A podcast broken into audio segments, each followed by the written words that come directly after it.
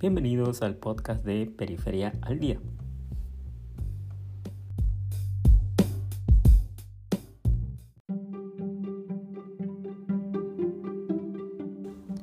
El pasado 12 de agosto, un hombre de nombre bastante acorde a las circunstancias, Hadi Matar, asestó dos puñaladas, una en el pecho y otra en el abdomen, al escritor indo-británico Salman Rushdie, de 75 años, durante una presentación académica en el Instituto Chautauqua de Nueva York.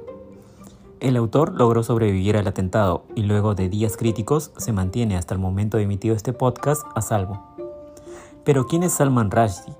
De quien se habló mucho en los últimos días y sobre todo, ¿qué dice realmente el libro que le valió una sentencia de muerte emitida por el gobierno de un país en el que nunca vivió? Usando información de su autobiografía y datos conexos posteriores a ella, haremos un recorrido por la vida de este escritor voceado por el Nobel varias veces, que inició su carrera literaria en plena época tacheriana, contra la que renegó más de una vez, dicho sea de paso.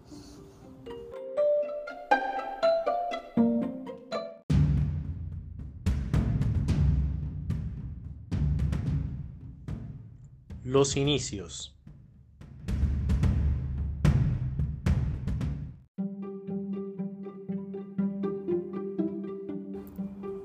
Salman Rushdie nació en el año 1947 en Bombay, India, miembro de una familia musulmana laica y adinerada de esa ciudad, cuya fortuna se vio dilapidada por el alcoholismo de su padre, personaje central en su vida y en su obra, quien le legó el apellido Rushdie a pesar de no ser realmente su apellido. Anis Rushdie, su padre, decidió llevar a su hijo del subcontinente indio a Londres en el invierno de 1961.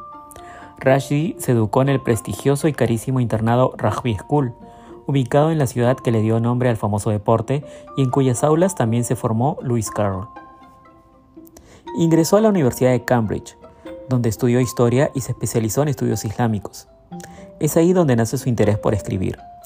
Su primera novela fue Hijos de Medianoche, de 1981, obra en la que describe la política de la India bajo la figura de un hombre que nació el mismo día en el que la India se independizó, la medianoche del 15 de agosto de 1947. Con esta obra se hizo conocido entre la sociedad literaria y ganó el premio Booker de ese año. También escribiría sobre la sociedad y la política de la vecina Pakistán, en otro de sus más célebres libros, Vergüenza, publicado en 1983.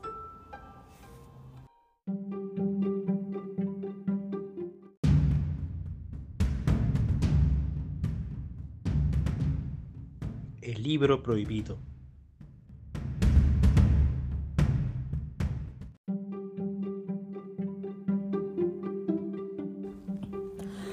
A mediados de 1988, Rushdie publica el libro Los versos satánicos. El terrorífico nombre no hace referencia al ocultismo o al paganismo, es decir, no encuentra versos satánicos en su interior. Según su propio testimonio, el título de la novela se debe a una historia no oficial de los primeros años del Islam. Esta historia secular, no reconocida por ningún musulmán y tildada de herejía, cuenta que antes de que la Meca sea una ciudad totalmente musulmana, era una ciudad de diversos cultos, entre ellos el culto a tres diosas conocidas de la ciudad. El profeta en algún punto recita unos versos para preguntarle a sus seguidores por qué no se sigue adorando estas divinidades femeninas. La reacción fue de desazón y molestia entre sus seguidores. El profeta entonces diría que estos versos no los recitó conscientemente, sino inducido por el diablo, ergo eran versos satánicos. El título entonces es una analogía a las tres historias ficticias que plasman esta novela, siendo la tercera historia la que desató la polémica. En ese capítulo, el más corto del libro, un hombre llamado Mahun crea una religión en el desierto. Esa semejanza con la historia islámica fue y es considerada blasfemia y sacrilegio por los seguidores de la segunda religión más extensa del planeta.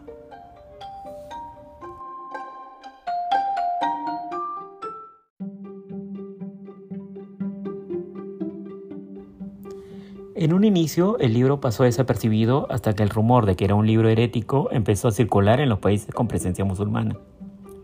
Comenzó en su país, la India, que prohibió el libro días después de su publicación y donde sigue proscrito hasta el día de hoy. Ese año otros países hicieron eco de la censura, entre ellos Pakistán, Bangladesh, Egipto, Sudán y dos países no musulmanes, Sri Lanka y Sudáfrica. En el trayecto de las prohibiciones, una manifestación contra la novela en Pakistán dejó cinco personas muertas debido al enfrentamiento con los policías. Ya a inicios de 1989, el gobierno teocrático de Irán dio el paso definitivo para sepultar la libertad y la tranquilidad del escritor y a la vez, paradójicamente, encumbrar la popularidad del libro.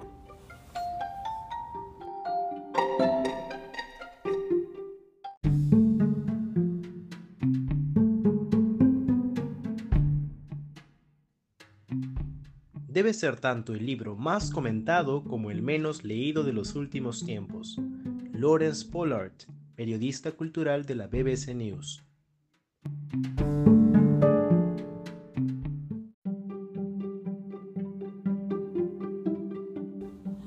La mañana del 14 de febrero de 1989, el líder supremo de la República Islámica de Irán, el Ayatollah Khomeini, emitió una fatwa que según el ordenamiento jurídico islámico es un edicto basado en las leyes y costumbres islámicas. Esta fatwa, leída en la radio pública iraní, hacía un llamado a todos los musulmanes del mundo en el lugar en el que se encuentren para asesinar a Salman Rushdie bajo cualquier medio. Se ofreció una recompensa de 3,3 millones de dólares a quien lo consiguiese. Cuenta el escritor que ese día pensó, soy un hombre muerto, y cerró todas sus puertas con cerrojo hasta que le preguntó a un periodista si debía tomar en serio tremenda amenaza. El periodista replicó, el ayatollah condena a muerte todos los viernes al presidente de Estados Unidos.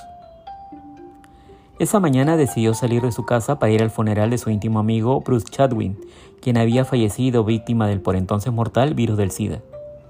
En la catedral se encontró con los reconocidos escritores Martín Amis y Paul. Este último le dijo, supongo que la próxima semana estaremos aquí por ti.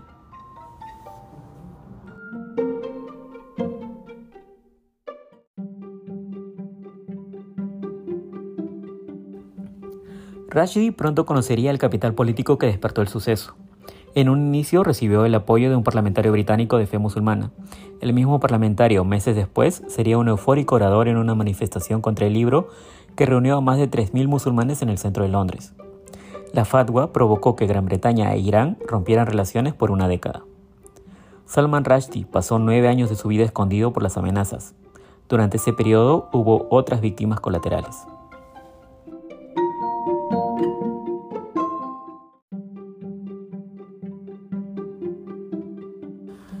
Meses después de emitida la fatwa, el imán de Bruselas, Abdullah Ahdal, condenó el libro, pero a su vez dijo que la fatwa era contraria al Islam.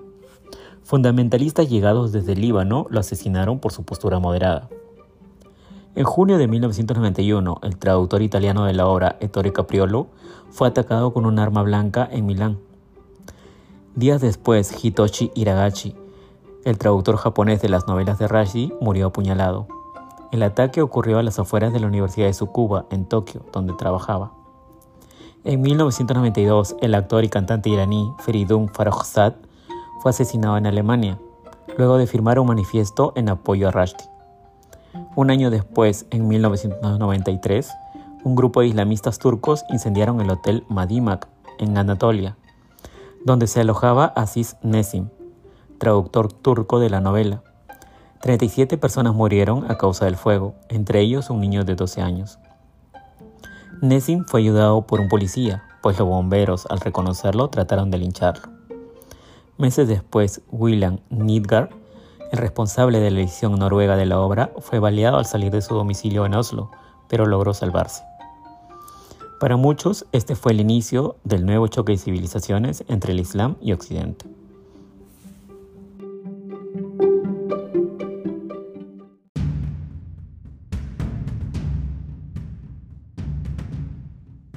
Posterior a la fatua.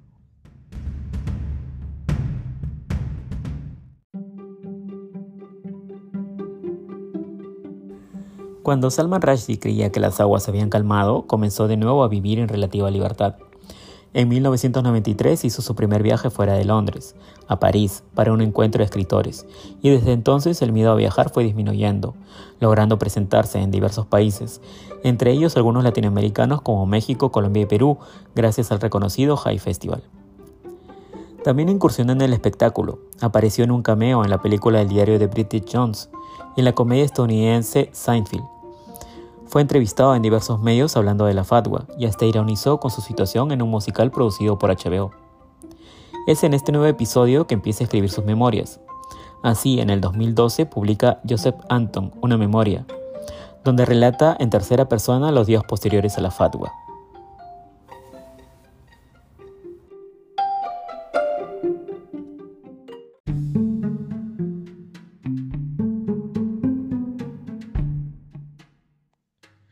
Literatura es poderosa, pero los débiles son los autores.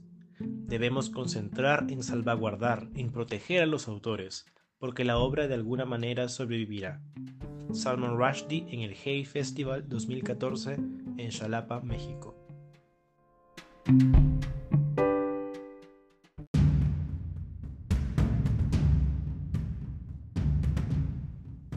Datos a tener en cuenta.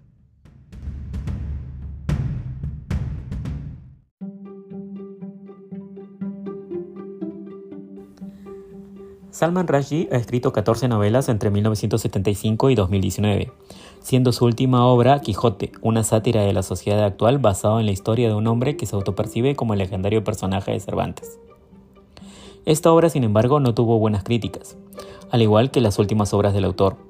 Para muchos, la trilogía de sus épocas iniciales, conformada por Hijos de Medianoche, Vergüenza y Los Versos Satánicos, son hasta el momento lo mejor que ha entregado el autor. En el momento que el líder iraní anunció la fatwa contra Rushdie el día de San Valentín de 1989, el escritor se encontraba separado de su segunda esposa, la periodista Marianne Wiggins, quien luego de conocer el suceso decidió quedarse a su lado. Estuvieron cuatro años juntos en la sombra.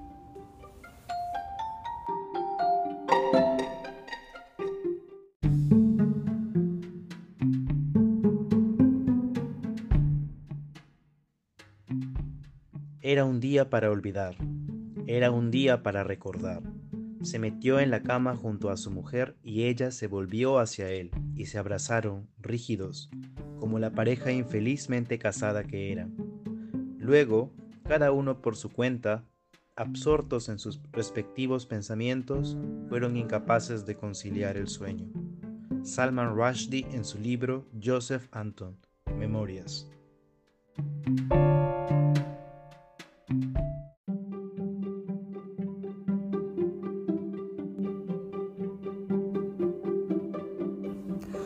Zafar Rushdie, hijo de su primer matrimonio con Clarissa Lord y que por entonces tenía solo 10 años, le pidió en medio de la zozobra de ese ajetreado día que escribiera libros infantiles que él pudiera comprender.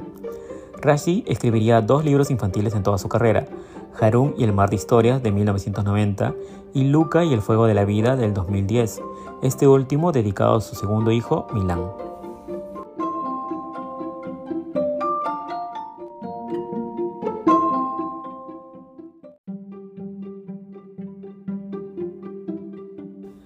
No todos los que criticaron en un inicio la publicación del libro eran de confesión islámica.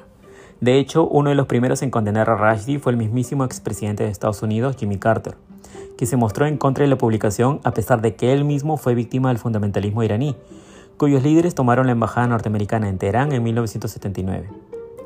Otro personaje que en ese entonces se mostró en contra del escritor fue el príncipe Carlos de Inglaterra, Curiosamente, su madre, la reina Isabel II, le otorgaría años más tarde al escritor la Orden de Caballero Británico por su aporte a la literatura.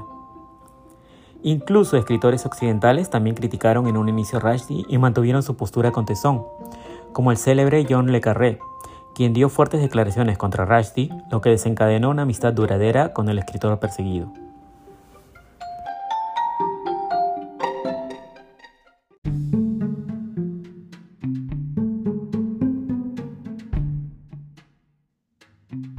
No creo que estemos autorizados a tratar de manera impertinente a las grandes religiones con impunidad. Rushdie una y otra vez ha tenido en sus manos salvaguardar el prestigio de sus editores y con dignidad retirar su libro hasta que lleguen tiempos más tranquilos. Me parece que no tiene nada más que demostrar aparte de su propia insensibilidad.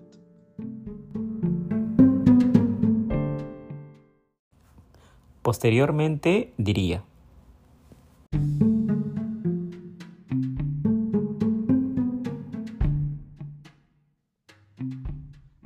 me uní a sus agresores. Tampoco tomé el camino fácil de declararlo inmaculadamente inocente. Mi postura fue que no existe ley, ni en la vida ni en la naturaleza, por la cual las grandes religiones puedan insultarse con impunidad. Escribí que en ninguna sociedad existe un modelo absoluto de libertad de expresión. Escribí que la tolerancia no llega al mismo tiempo y de la misma forma a todas las religiones y culturas, y que también la sociedad cristiana, hasta muy recientemente, definió los límites a la libertad con relación a lo que era sagrado.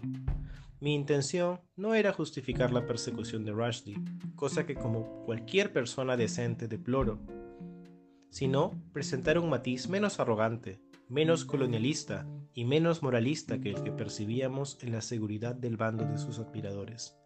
John Le Carré sobre Salman Rushdie.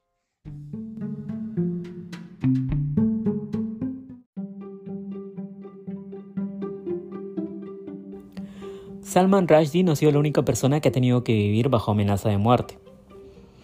En 1994, Naguib Mahfouz, el famoso escritor y premio Nobel de Literatura egipcio, fue apuñalado por fundamentalistas islámicos que se oponían a su obra, la cual versaba sobre temas tabú para la sociedad islámica, como la homosexualidad, la política de corte laico-socialista, entre otras.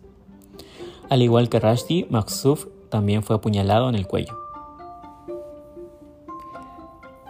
La fatwa contra Rushdie emitida ya hace 33 años sigue estando vigente, pues nunca se revocó. Incluso a la suma inicial de 3 millones de dólares se sumó la de 600 mil dólares a la recompensa por su cabeza en el 2016. Tras el reciente atentado, el escritor sigue recuperándose en el hospital de Erie en el estado de Pensilvania, Estados Unidos, donde se le diagnosticó daño neurológico en un brazo y un ojo. Autores como Mario Vargas Llosa, J.K. Rowling y Stephen King han mostrado su apoyo al escritor.